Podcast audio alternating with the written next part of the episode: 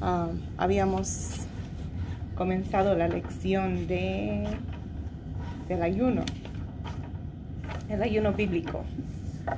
Y habíamos quedado en la página 22 de la, del libro de la, la doctrina. Y vamos a abrir nuestras Biblias en Hebreos 13, 4.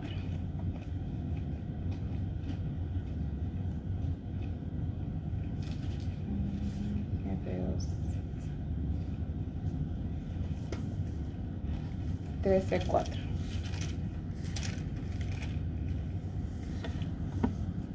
La palabra de Dios se lee honrando al Padre, al Hijo Jesucristo y al Espíritu Santo. Amén.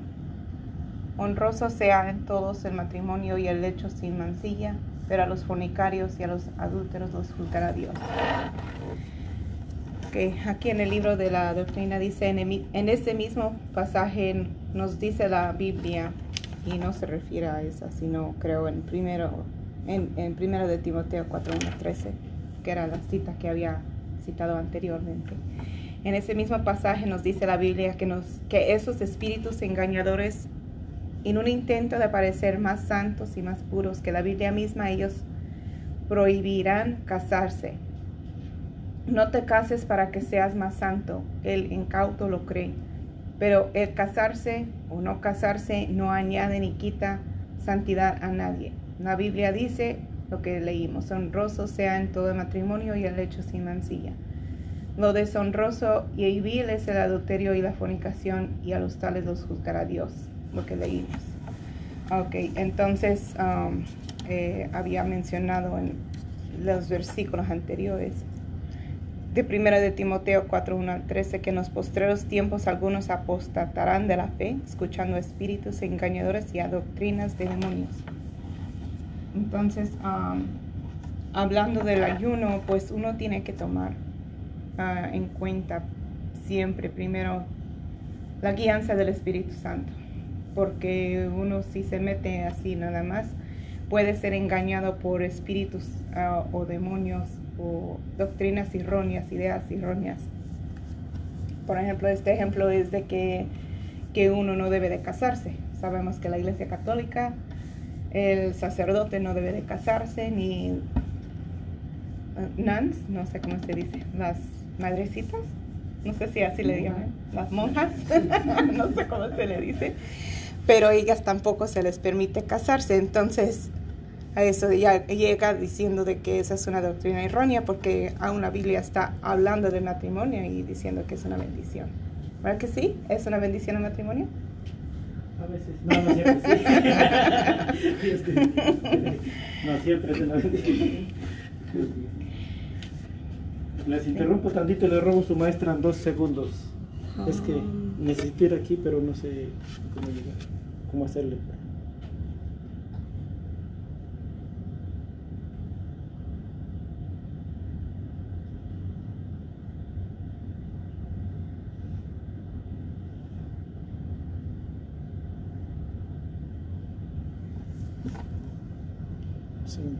¿Ves que la bendición del matrimonio? Sí, sí. Por eso sí, sí, sí ayuda al matrimonio. Oh, este. Encárgame. Oh, estabas grabando. El mismo pasaje también señala que estos espíritus engañadores mandarán abstenerse de los alimentos. He conocido a muchos que se han puesto a ayunar siguiendo espíritus engañadores y han tenido ter terribles fracasos. Hace algún tiempo un hermano recién convertido en el centro evangelístico me dijo que él sentía por el Señor ayunar 40 días encerrado en una urna de cristal en la plaza de Colón de San Juan para que todos le veyeran y se arrepintieran. ¿Eso suena bíblico o no?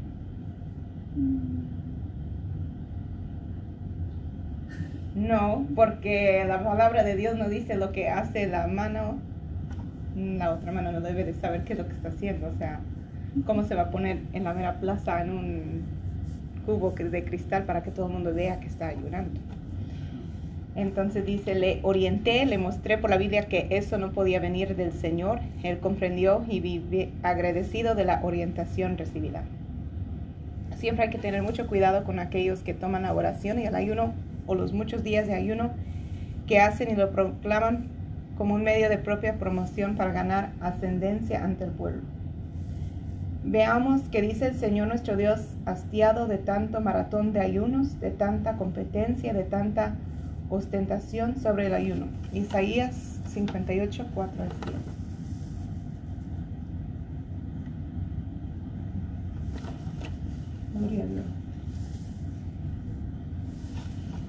7. Isaías 58, 4 al 7.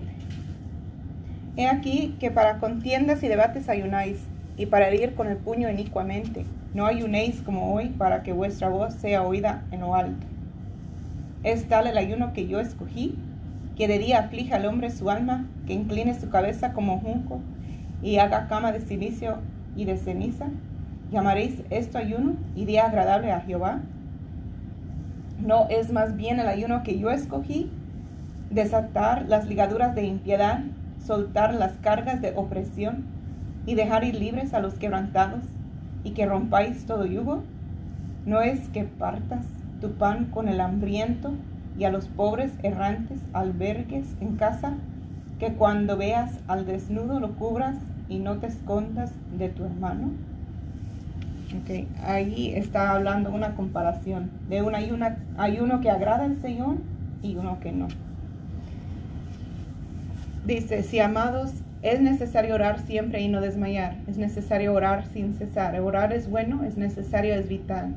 Pero hay una manera correcta y bíblica de orar y una manera incorrecta y antibíblica de orar. Jesús censuró a una clase de gente que oraba mucho. Vamos a Mateo 23, 14.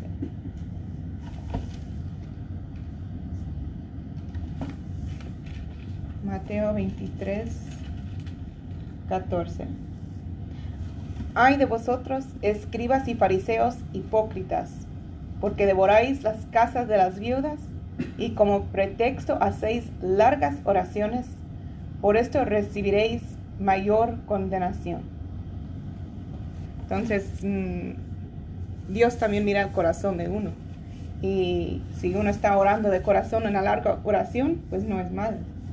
Pero él está hablando a las escribas y fariseos y sabemos que lamentablemente bíblicamente el ejemplo de ellos no eran muy buenos, era para enaltecerse ellos mismos, llamar la atención para que todo el mundo los viera, que tan santos, entre comillas, eran.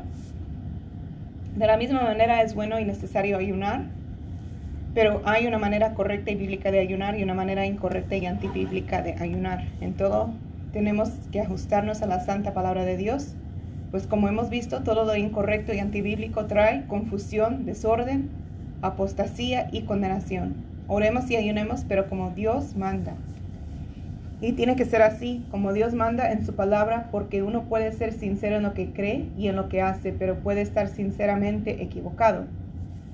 Nosotros no podemos gobernar nuestra vida y conducta cristiana meramente siguiendo visiones, revelaciones, experiencias, sentimientos que nosotros podamos tener y mucho menos si son visiones, revelaciones, experiencias y sentimientos ajenos.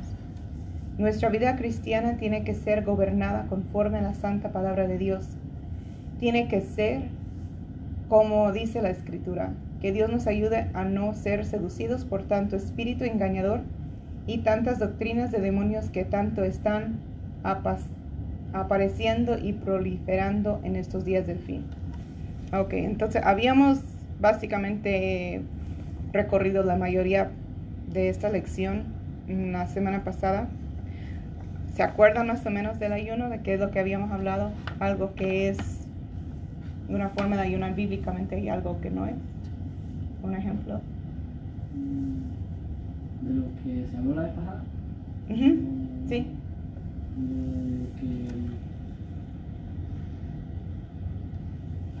Sí. Es que cuando hay un ex, bueno, no demostré lo que me parece. Que no, sí. No demostró lo, que está, está ayudando lo que. A, a, ver, no, no escuché bien qué es lo que dice. De que um, cuando uno está ayunando no tiene que demostrar que está en un ayuno. Uh -huh. y, Amén. Y que sea en, en Ok, Luis, ¿algo que agregar? Ok. ¿Es, es bíblico que uno haga el, el ayuno el ayuno de Daniel?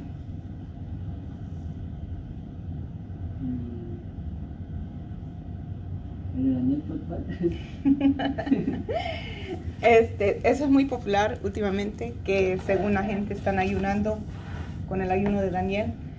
Daniel, un ayuno es abstenerse de comer y alimentar el espíritu. Daniel no, no nos narra la Biblia de qué es eso de comer. Cuando llegó a la mesa del rey, acuérdense que Daniel Shadrach, Meshach y Abednego, los tres que estaban los jóvenes, ¿verdad? Cautivos en otro país. Eh, esos decidieron no comer de la mesa del rey, pero cesaron de comer, comer por completo. Ellos comieron legumbres. Entonces, eso era según la dieta o el ayuno de Daniel que hoy en día se dice. Eso no es un ayuno, eso es una dieta. Él cambió su forma, su dieta, pues. Eso no es un ayuno. También eh, algunos dicen que comienzan un ayuno en la tarde. Eso tampoco, porque eso se presenta desde la mañana, un ayuno delante del Señor, porque que va a estar uh, haciendo menguar su carne ya que lo ha alimentado muy bien con el desayuno y el almuerzo, ¿verdad? Entonces eso tampoco. Y este, es bíblico que el pastor o el líder diga al pueblo, la congregación que hay una. ¿Sí? Sí, sí, sí lo es. Ok, vamos a seguir con la siguiente lección, que es la tentación. ¿No tiene más preguntas o comentarios? Tenía una, pero se me olvidó porque estaba leyendo algo acá. Ah, ok. Si se acuerda, nos dice. Ah, la tentación. Tentación, o qué es la tentación? Tentación es una condición o circunstancia exterior o un sentimiento o pasión interior que nos induce a hacer lo malo. Nadie ha escapado a la experiencia de ser tentado a hacer el mal. Dice nadie. ¿Eso incluye a Jesucristo? Sí. Sí, incluye a Jesucristo.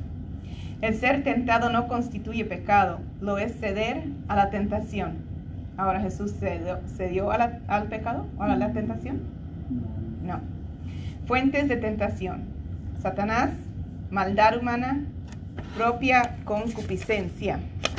Vamos a Génesis 3.1. Pero la serpiente era astuta, más que todos los animales del campo que Jehová Dios había hecho, la cual dijo a la mujer, con que Dios os ha dicho, no comáis de todo árbol del huerto. Ahí está una tentación del mismo Satanás, porque sabemos que ahí estaba Satanás, ah, en la serpiente usada por Satanás. Y ahí, pues, el mismo diablo se presenta a la gente, ah, quizás no en forma de serpiente, pero en forma de otra persona, pero llega la tentación del enemigo. Apocalipsis 12:9.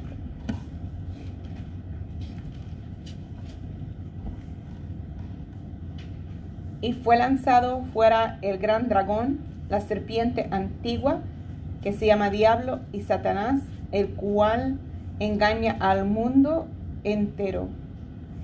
Fue arrojado a la tierra y sus ángeles fueron arrojados con él. Algo interesante que mi, mi mamá me comentó, me llamó mucho la atención, porque aquí en, en este versículo dice la serpiente antigua. ¿Qué es lo que leímos en Génesis 3? ¿Qué animal era? Una serpiente. Una serpiente.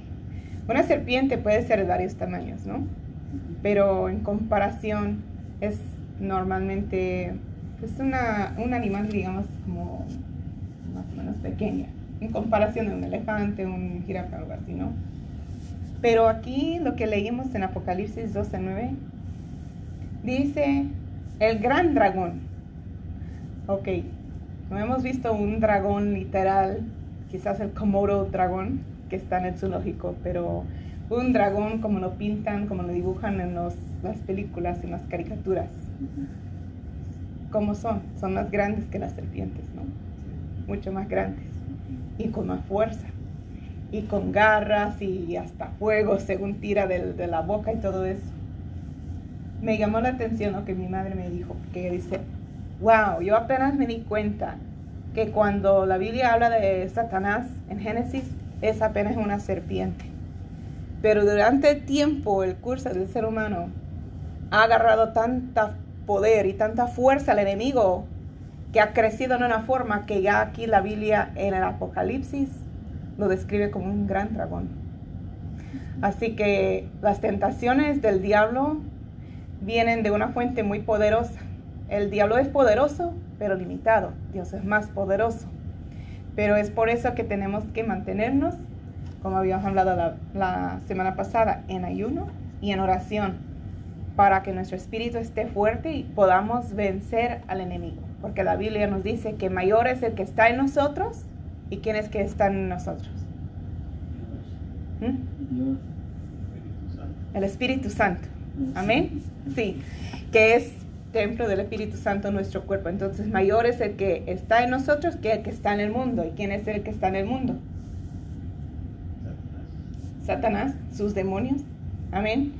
Entonces es por eso que es tan necesario que nos mantengamos en oración, en ayuno, porque lamentablemente el enemigo ha crecido con un poder terrible y busca a matar. Vamos a Mateo 4.3.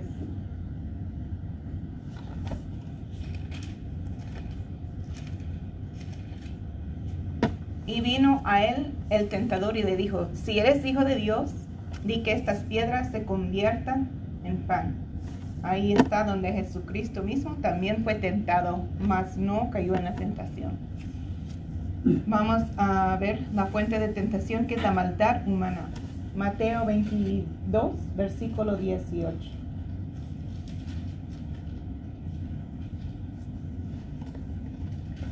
Pero Jesús, conociendo la malicia de ellos, les dijo, ¿por qué me tentáis hipócritas? Y Marcos 12, 15.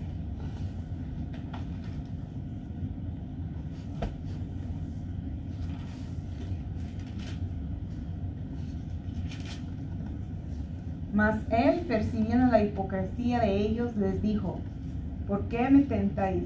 Traedme la moneda para que la vea. Los dos versículos ah, están preguntándole que si deben de pagar a César el dinero que, ¿verdad? En ese entonces pedía. Y que si era lícito dar tributo a César. Y eso es la respuesta de Jesucristo. Ahí está él mismo diciendo que ellos tienen hipocresía y pues que hay maldad en el hombre. Y pues lamentablemente eh, hay personas que con ver a otra persona caer de la gracia, del favor de Dios, de un camino recto con el Señor, van y buscan atentar solamente porque pueden.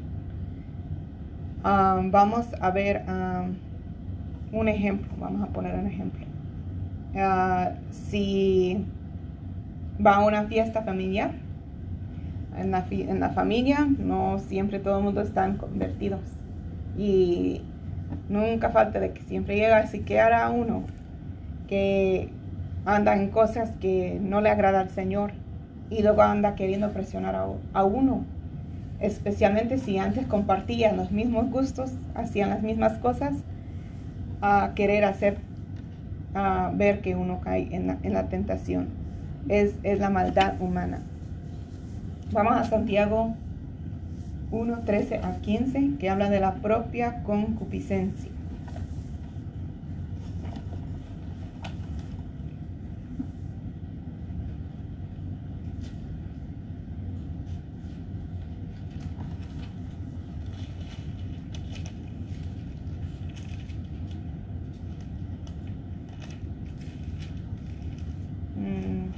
Mm, Santiago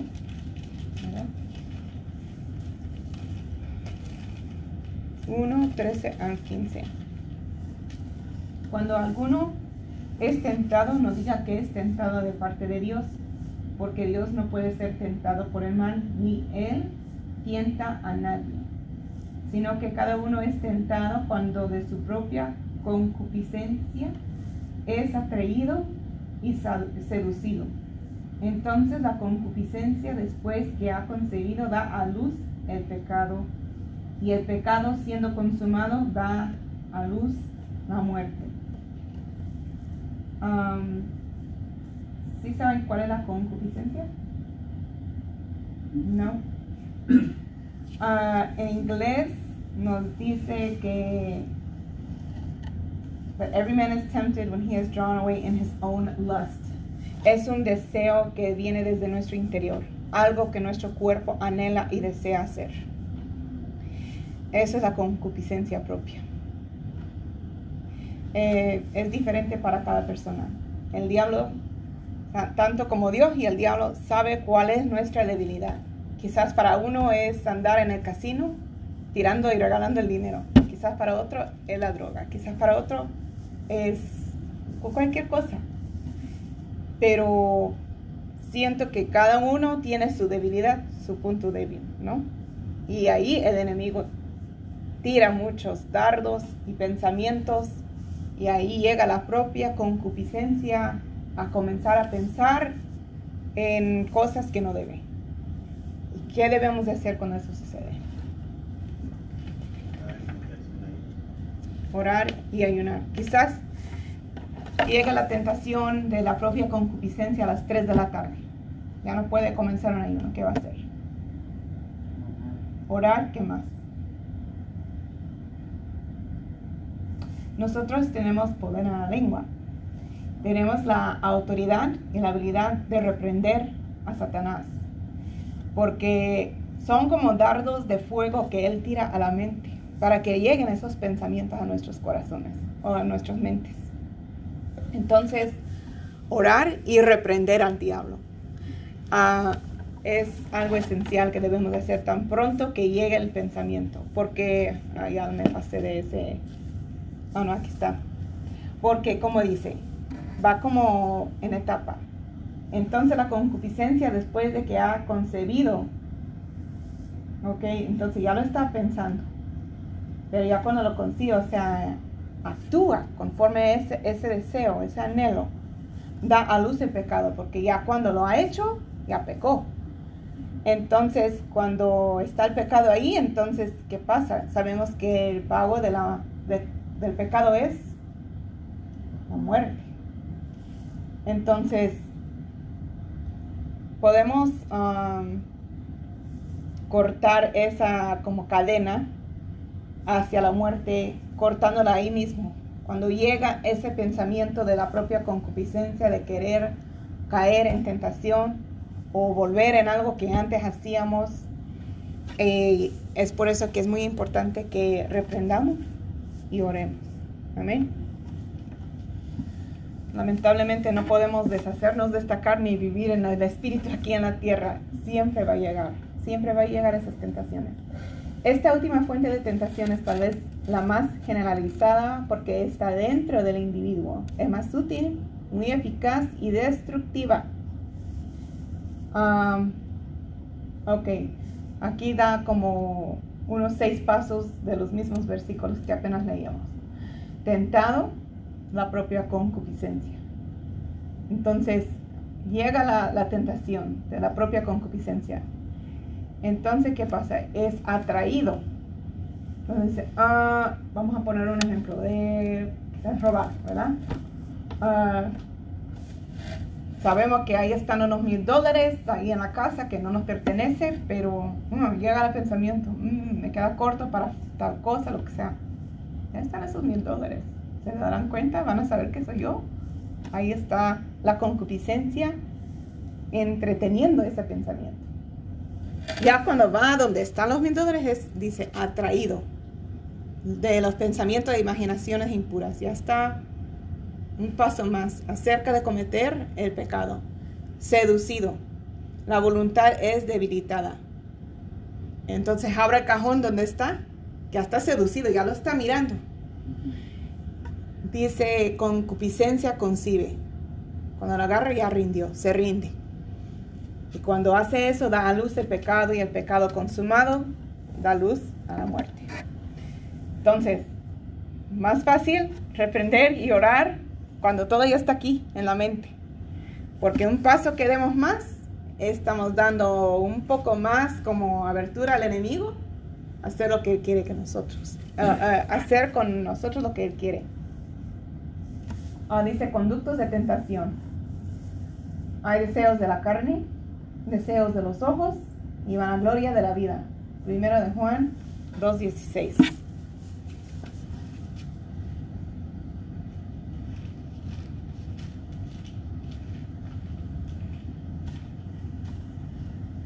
Porque todo lo que hay en el mundo, los deseos de la carne, los deseos de los ojos y la, la vanagloria de la vida, no proviene del Padre, sino del mundo. Vamos a ver unos ejemplos de estas tres cosas. Dice, estos fueron los conductos o canales de tentación que Satanás usó con Eva en el Edén y con Cristo en el desierto. Eva fracasó, pero Cristo venció y nosotros en Cristo podemos vencer también. Veamos. Los deseos de la carne. Mm, no da citas bíblicas, pero sabemos las, las historias, ¿no? Uh, Eva. Y vio la mujer que el árbol era bueno para comer. O sea, su carne deseaba esa, ese fruto que estaba ahí en, en el árbol. El deseo de la carne que fue tentado a Cristo dice, si eres hijo de Dios, di que estas piedras se conviertan en pan.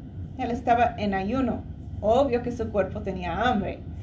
Entonces la tentación era ahí, llenar la panza y hacer las piedras que se convirtieran en pan. Uh, sabemos que Cristo siempre reprendió a Satanás. Y otra cosa, cuando llegó la tentación es algo más que Cristo hizo. ¿Saben qué más? Él hablaba con Satanás cuando llegaba la tentación en el desierto. Aparte de reprenderlo. Como el Señor, ¿Mm? Eh, ah, exacto. Él le respondió al diablo con citas bíblicas, con la palabra.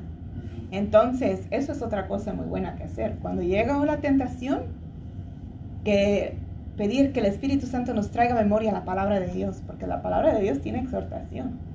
No adulterarás, no, no, o sea, los mentirosos no entrarán en el reino de los cielos, un montón de cosas que sabemos si leemos la palabra. Entonces, siempre les digo, es muy importante que leamos nuestra Biblia. Deseos de los ojos. Eva dice, ¿serán abiertos vuestros ojos? Fueron abiertos los ojos de ambos.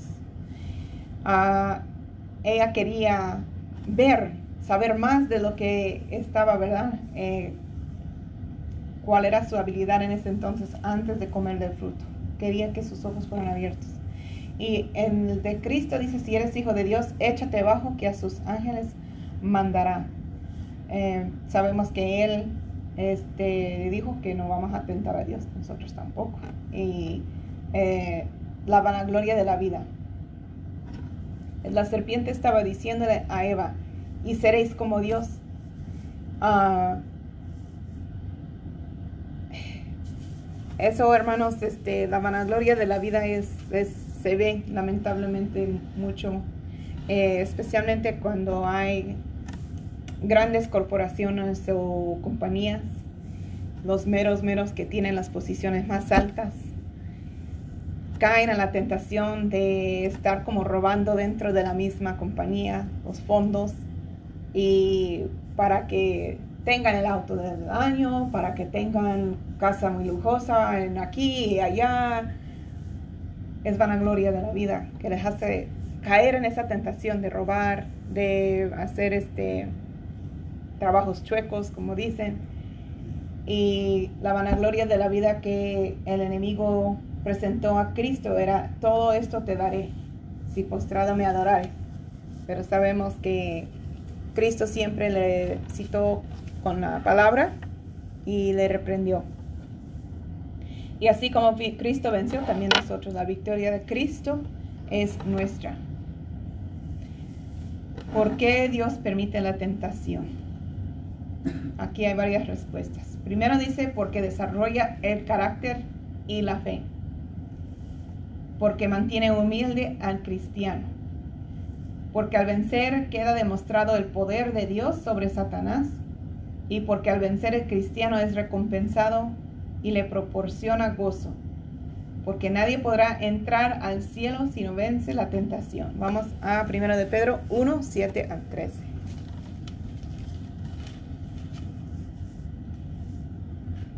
primero de Pedro 1, 7 al 13. Lo voy a leer desde el 6.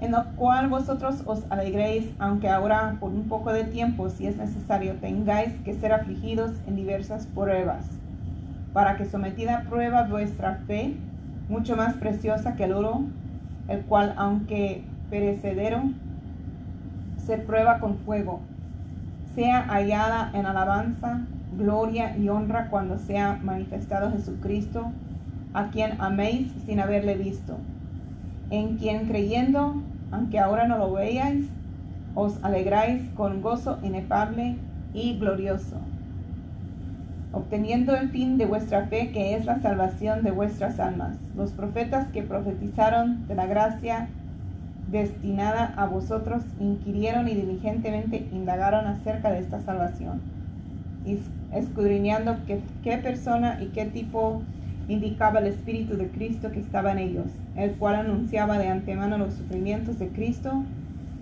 y las glorias que vendrán tras ellos. A estos se les reveló que no para sí mismos, sino para nosotros, administraban las cosas que ahora os son anunciadas, por los que os han predicado el Evangelio por el Espíritu Santo enviado del cielo, cosas en las cuales anhelan mirar los ángeles. Por tanto, ceñid los lomos de vuestro entendimiento, sed sobrio y esperar por completo en la gracia que os traerá cuando Jesucristo sea manifestado. Ahí mismo en 1 de Pedro, capítulo 5, versículos 8 y 9. Sed sobrios y vedad, porque vuestro adversario, el diablo, como león rugiente, anda alrededor buscando a quien devorar, al cual resistid firmes en la fe, sabiendo que los mismos padecimientos se van cumpliendo en vuestros hermanos en todo el mundo. había un joven en el Antiguo Testamento era el, casi el menor de su padre. Tenía un, hermano, un hermano menor que él y diez mayores que él. ¿Saben de quién habló?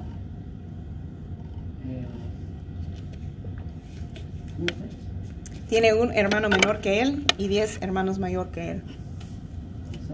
Sí, José.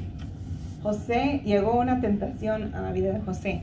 Cuando él estaba encargado en la casa de, él estaba de esclavo y él tenía la autoridad debajo de, que lo tenía, uh, ¿cómo se dice? Su master. Uh, pues el dueño de la casa, pues, él era segundo después de él. Y él estaba encargado de todo ahí. Pero la esposa del hombre deseaba estar con José. Y ella le estaba insistiendo de que estuviera con ella ahí está la tentación. Ahora, él, por resistir la tentación, ¿qué le pasó a él? ¿Saben qué pasó con él? Sí, no tan solo eso, a la hora de querer huir de la tentación, literalmente correr, la mujer le agarró sus ropas y corrió afuera desnudo. Tanto así que él quería huir de la tentación. Pero imagínense, pues ya, al gritar y a empezar a acusar, ay, mira, está llegó aquí, va a decir la mujer, llegó aquí, aquí está su ropa y él quería conmigo y ella mintió diciendo las cosas al revés. Entonces él cayó preso. Cayó preso por un día, dos días, fue por mucho tiempo. ¿Cómo es que entonces que podemos decir que la tentación desarrolla el carácter y la fe? Si él, ¿cuál era su recompensa? Estar en la cárcel por mucho tiempo. Pero sí, Dios le desarrolló su carácter y su fe. Porque, ¿qué pasó cuando estaba ahí en, en la cárcel? Lo mismo. Le pusieron un rango más alto ahí en la cárcel. Él estaba encargado de todo otra vez. Le dieron privilegios y todo. Dios desarrolló su carácter. Que él no cambió quién era él. Porque a pesar de todo lo que había pasado, siendo vendido por sus propios hermanos, eh, metió preso, ¿verdad? Este, metido preso ahí a causa de una mentira, sigue siendo el mismo persona de, carácter. Y de fe también, porque cuando llegan a él, dos que habían trabajado por el, el rey, si no me equivoco, llegaron con unos sueños. Y eso era algo que Dios le había usado a este joven, que él podía entender los sueños y interpretarlos. Y él interpretó los sueños sabiendo que uno iba a ser condenado a muerte y el otro iba a estar restaurado a su posición que tenía antes con el rey.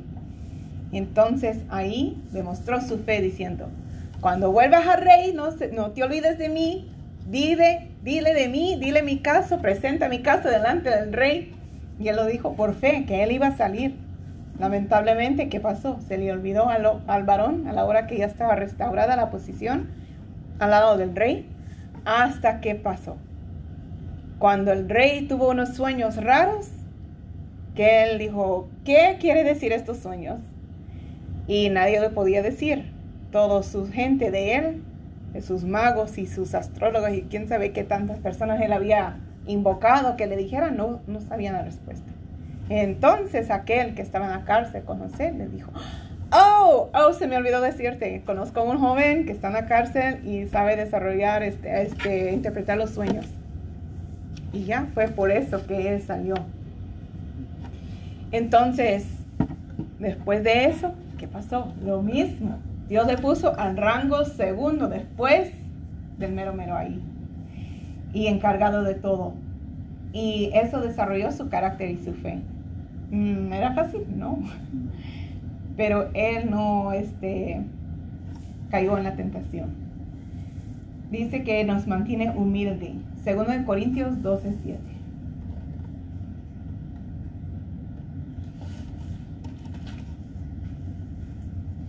Y para que la grandeza de las revelaciones no me exaltece desmedidamente, me fue dado un aguijón en mi carne un mensajero de Satanás que me abofeté para que no me enaltezcan sobremanera.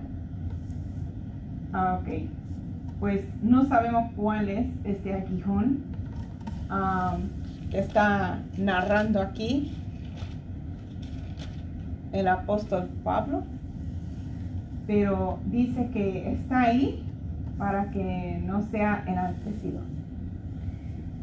Eh, cuando nosotros se nos presenta, la, tentación, eh, tenemos que reconocer, humillarnos a reconocer que solos no podemos vencer la tentación.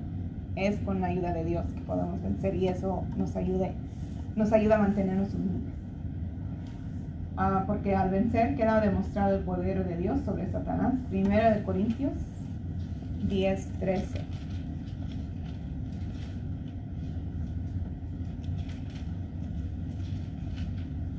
No os ha sobrevenido ninguna tentación que no sea humana.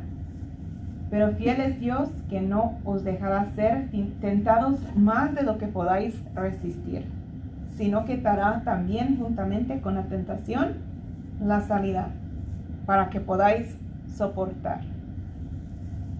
Ok, pues en el caso de José, pues él literalmente pudo ir corriendo, salió de la tentación. Y pues Eva quizás hubiera cesado esa conversación con una serpiente y vuelto donde, donde su esposo y estar con su esposo. Ah, siempre hay una salida de una tentación. Ah, entonces debemos de, ¿verdad?, buscar la, la, forma de salir, aparte de pedir al Espíritu Santo que nos traiga memoria versículos bíblicos, que nos fortalezca, que nos, ¿verdad?, nos guíe fuera de esa situación a poder vencer no caer en la tentación, orar y reprender. Todo a la vez. o sea, es urgente, es un peligro, ah, ¿verdad? Este, cuando llega la tentación. No queremos que nadie cae en, tentación. Porque, hermanos, a la hora de caer en tentación, el enemigo comienza a mentirle a uno diciendo, ah, pues caíste y no pasó nada, nadie se dio cuenta, vuelve y hazlo. No. Entonces siempre es mejor cortar antes de que uno cae a la tentación. Cuando es un pensamiento todavía, cuando el enemigo tira el dardo de fuego, desde ahí comenzar a reprender y, ¿verdad? Este, no caer en tentaciones.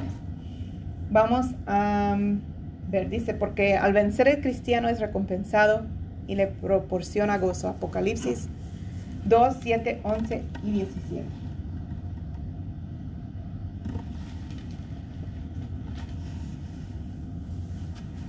Apocalipsis 2, 7. El que tiene oído, oiga lo que el Espíritu dice a las iglesias. Al que venciere le daré a comer del árbol de la vida, el cual está en medio del paraíso de Dios. 11. El que tiene oído, oiga lo que el Espíritu dice a las iglesias. El que venciere no sufrirá daño de la segunda muerte. Y 17. El que tiene oído, Oiga lo que el Espíritu dice a las iglesias. Al que venciere, daré a comer del maná escondido, y le daré una piedrecita blanca, y la piedrecita escrito un nombre nuevo, el cual ninguno conoce, sino aquel que lo recibe. Entonces, básicamente, todo eso está escrito en letra roja. Jesucristo lo dijo. Y nos está diciendo que si nosotros podemos vencer las tentaciones, podemos ser o seremos recompensados allá en el cielo. Amén. Vamos a Job. ¿Tienen preguntas? Job 42.5. ¿Pregunta? Mm, no, una, una preguntita El, el árbol de la vida como sobre el árbol de la vida es un, eh, bueno, esa era mi pregunta, el árbol de la vida es el, de la red comer del árbol de la vida. Uh ¿Qué es eso? Acuérdense que Adán y Eva no podían comer de qué? Del árbol. De la vida. ¿Y, ¿Y, a dónde estaba ese árbol? En el Edén. En el Edén, aquí, en la planeta Tierra. Eh, eso era algo que Dios había puesto ahí como un, límite, ¿verdad? Um, lo explica un poco más, no me acuerdo en Génesis o Apocalipsis en ambos, a más profundidad. Pero es, un límite, yo creo que está en Génesis, no sé si lo puedo allá, rapidito. Um, pero cuando comienza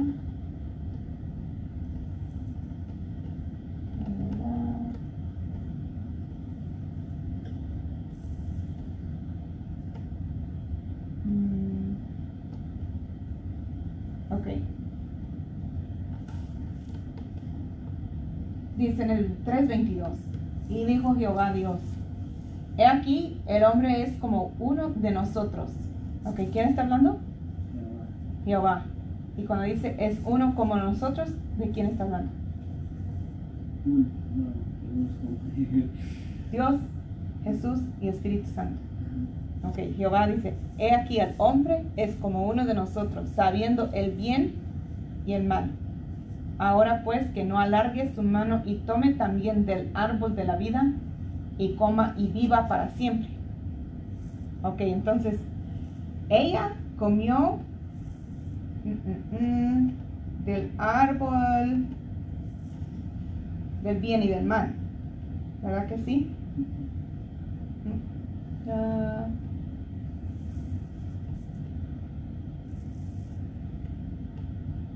Vamos a leer desde el 3.1.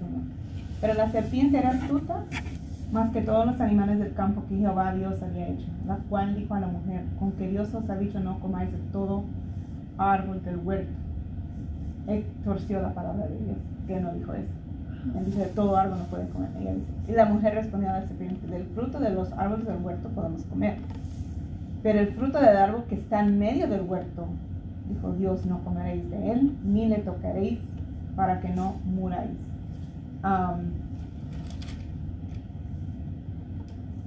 estoy tratando de ver si en el 2 dice. Ajá, aquí, en el 2, 16. Y mandó Jehová Dios al hombre diciendo: De todo árbol del huerto podrás comer, mas del árbol de la ciencia del bien y del mal no comerás. Porque el día que de él comieres, ciertamente morirás. Entonces ella no comió del árbol de la vida, ella comió del árbol de la ciencia del bien y del mal. Entonces, cuando ella comió, aquí en el 3.22 dice, y dijo Jehová Dios, y aquí el hombre es como uno de nosotros, sabiendo el bien y el mal, como no supo porque comió de ese árbol. Ahora pues, que no alargue su mano y tome también del árbol de la vida. O sea, estaba otro árbol que estaba en medio que no podía comer, que era el árbol de la vida. El árbol de la ciencia del bien y del mal y el árbol de la vida. Ella agarró el fruto del árbol de la ciencia el bien y del mal. Y ahora Dios está hablando aquí, que no alargue su mano y tome también del árbol de la vida y coma y viva para siempre.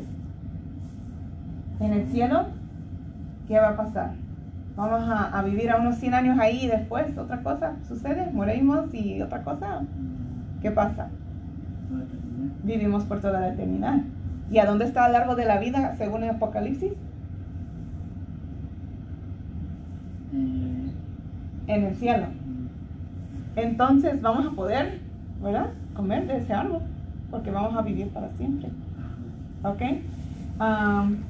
dice, porque Dios no quería, ¿verdad? Que tomara también a su mano.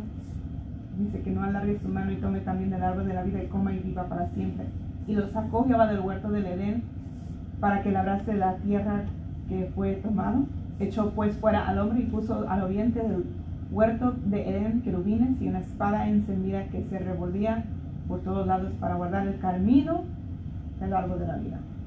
El árbol de la vida es un árbol literal que da vida eterna. Pero ahí en el cielo vamos a vivir eternamente.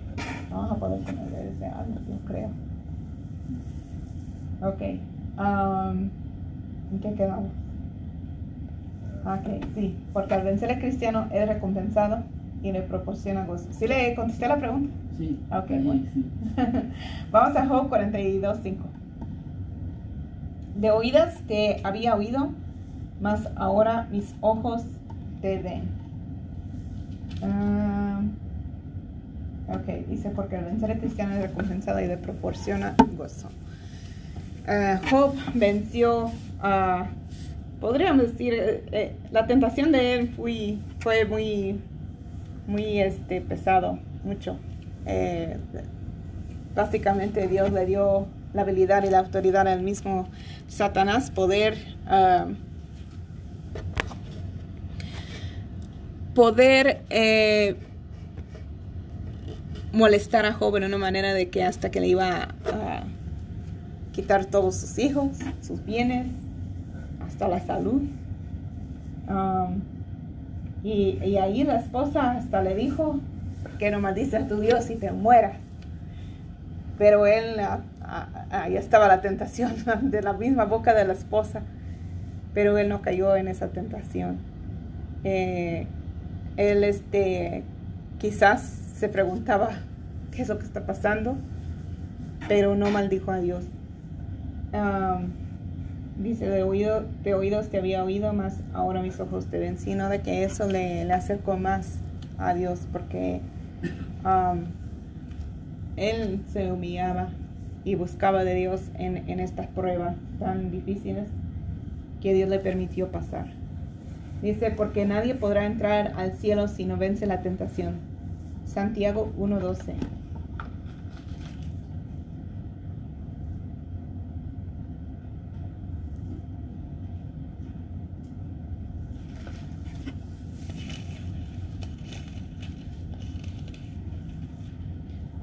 Santiago 1.12.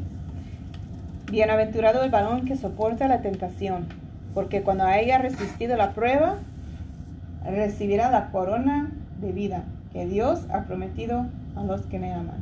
¿A dónde vamos a recibir esa corona de vida? En el cielo. Amén. Ok. Mm, ¿Cómo vencer la tentación? Nosotros ya hemos, ¿verdad? Eh, hablado de eso. En la oración, en ayuno, reprender. Aquí los ejemplos que ellos dan es ese es el propósito de Dios, que venzamos. no debemos buscar la tentación, sino evitarla. Si la debilidad eh, son, no sé, mm, las drogas, no va a ir a la esquina donde sabe que venden drogas.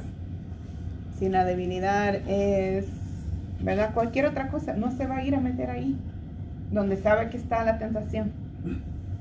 Debemos velar y orar, debemos leer, meditar, confesar y obedecer la palabra de Dios. Debemos asistir a la casa de Dios y buscar a Dios. So, vamos a ver 1 de Corintios 10, 13.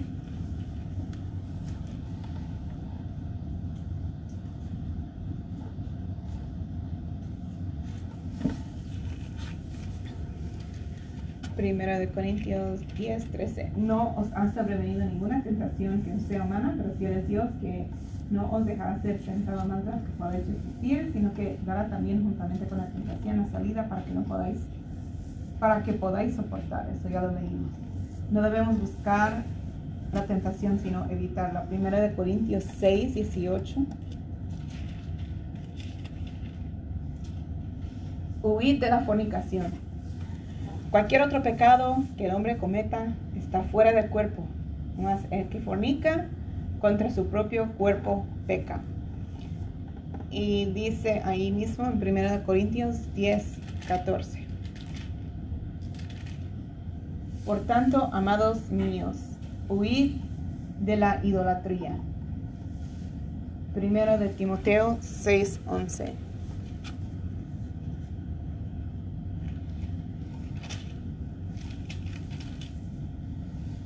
Mas tú, oh hombre de Dios, huye de estas cosas y sigue la justicia, la piedad, la fe, el amor, la paciencia, la mansedumbre.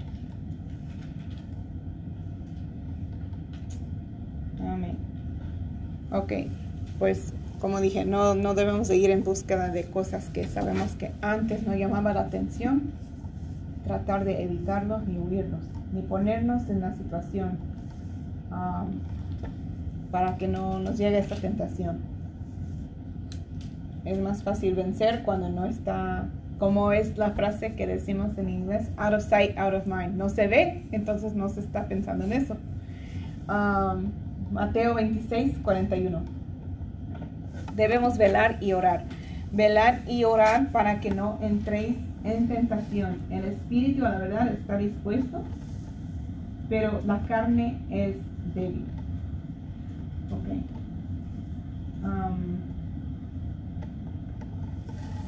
velar y orar. Eso nos conecta con nuestro Señor Jesucristo y nos aumenta, eh, nos hace crecer el espíritu. Entonces vamos a, a, ser más espirituales que carnales cuando estamos orando y velando.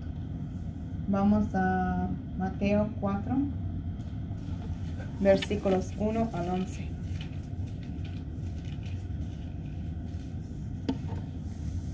Entonces Jesús fue llevado por el Espíritu al desierto para ser tentado por el diablo y después de haber ayunado 40 días y 40 noches tuvo hambre y vino a él el tentador y le dijo, si eres hijo de Dios, di que estas piedras se conviertan en pan.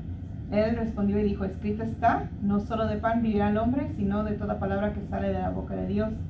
Entonces el diablo le llevó a la santa ciudad y le puso sobre el pináculo del templo y le dijo, si eres hijo de Dios, échate abajo porque escrito está, sus ángeles mandará cerca de ti y en sus manos te sostendrán, pero que para que no tropieces con tu pie en piedra. Jesús le dijo, escrito está también, no tentarás al Señor tu Dios. Otra vez le llevó el diablo a un monte muy alto y le mostró todos los reinos del mundo y la gloria de ellos y le dijo, todo esto te daré si postrado me adorares. Entonces Jesús le dijo, vete Satanás, porque escrito está, al Señor tu Dios adorarás y a Él solo servirás. El diablo entonces le dejó y aquí vinieron ángeles y le servían. Ah, eso fue... Ok, que debemos de leer, meditar, confesar y obedecer a la palabra de Dios. Todo eso estaba haciendo nuestro Señor ahí, ¿verdad? Él estaba en ayuno. Obvio que él ya había leído la palabra por cuanto él lo podría citar, porque él no andaba, ¿verdad? El libro de Isaías y Jeremías y todo eso con él, no, él ya lo sabía de memoria, de corazón. Apocalipsis 12, 11.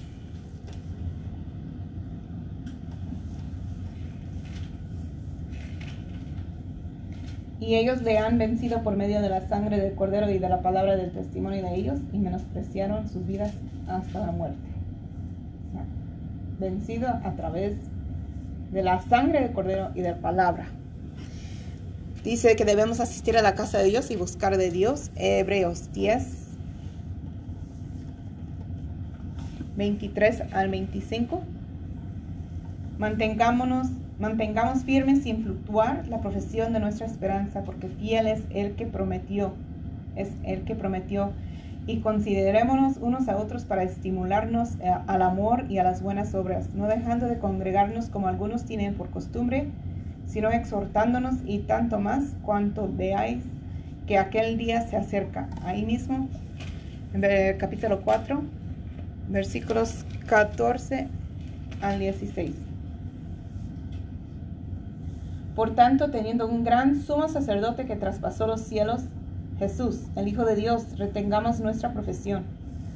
Porque no tenemos un sumo sacerdote que no pueda compadecerse de nuestras debilidades, sino uno que fue tentado en todo según nuestra semejanza, pero sin pecado. Acerquémonos pues confiadamente al trano de la gracia, para alcanzar misericordia y hallar gracia para el oportuno socorro.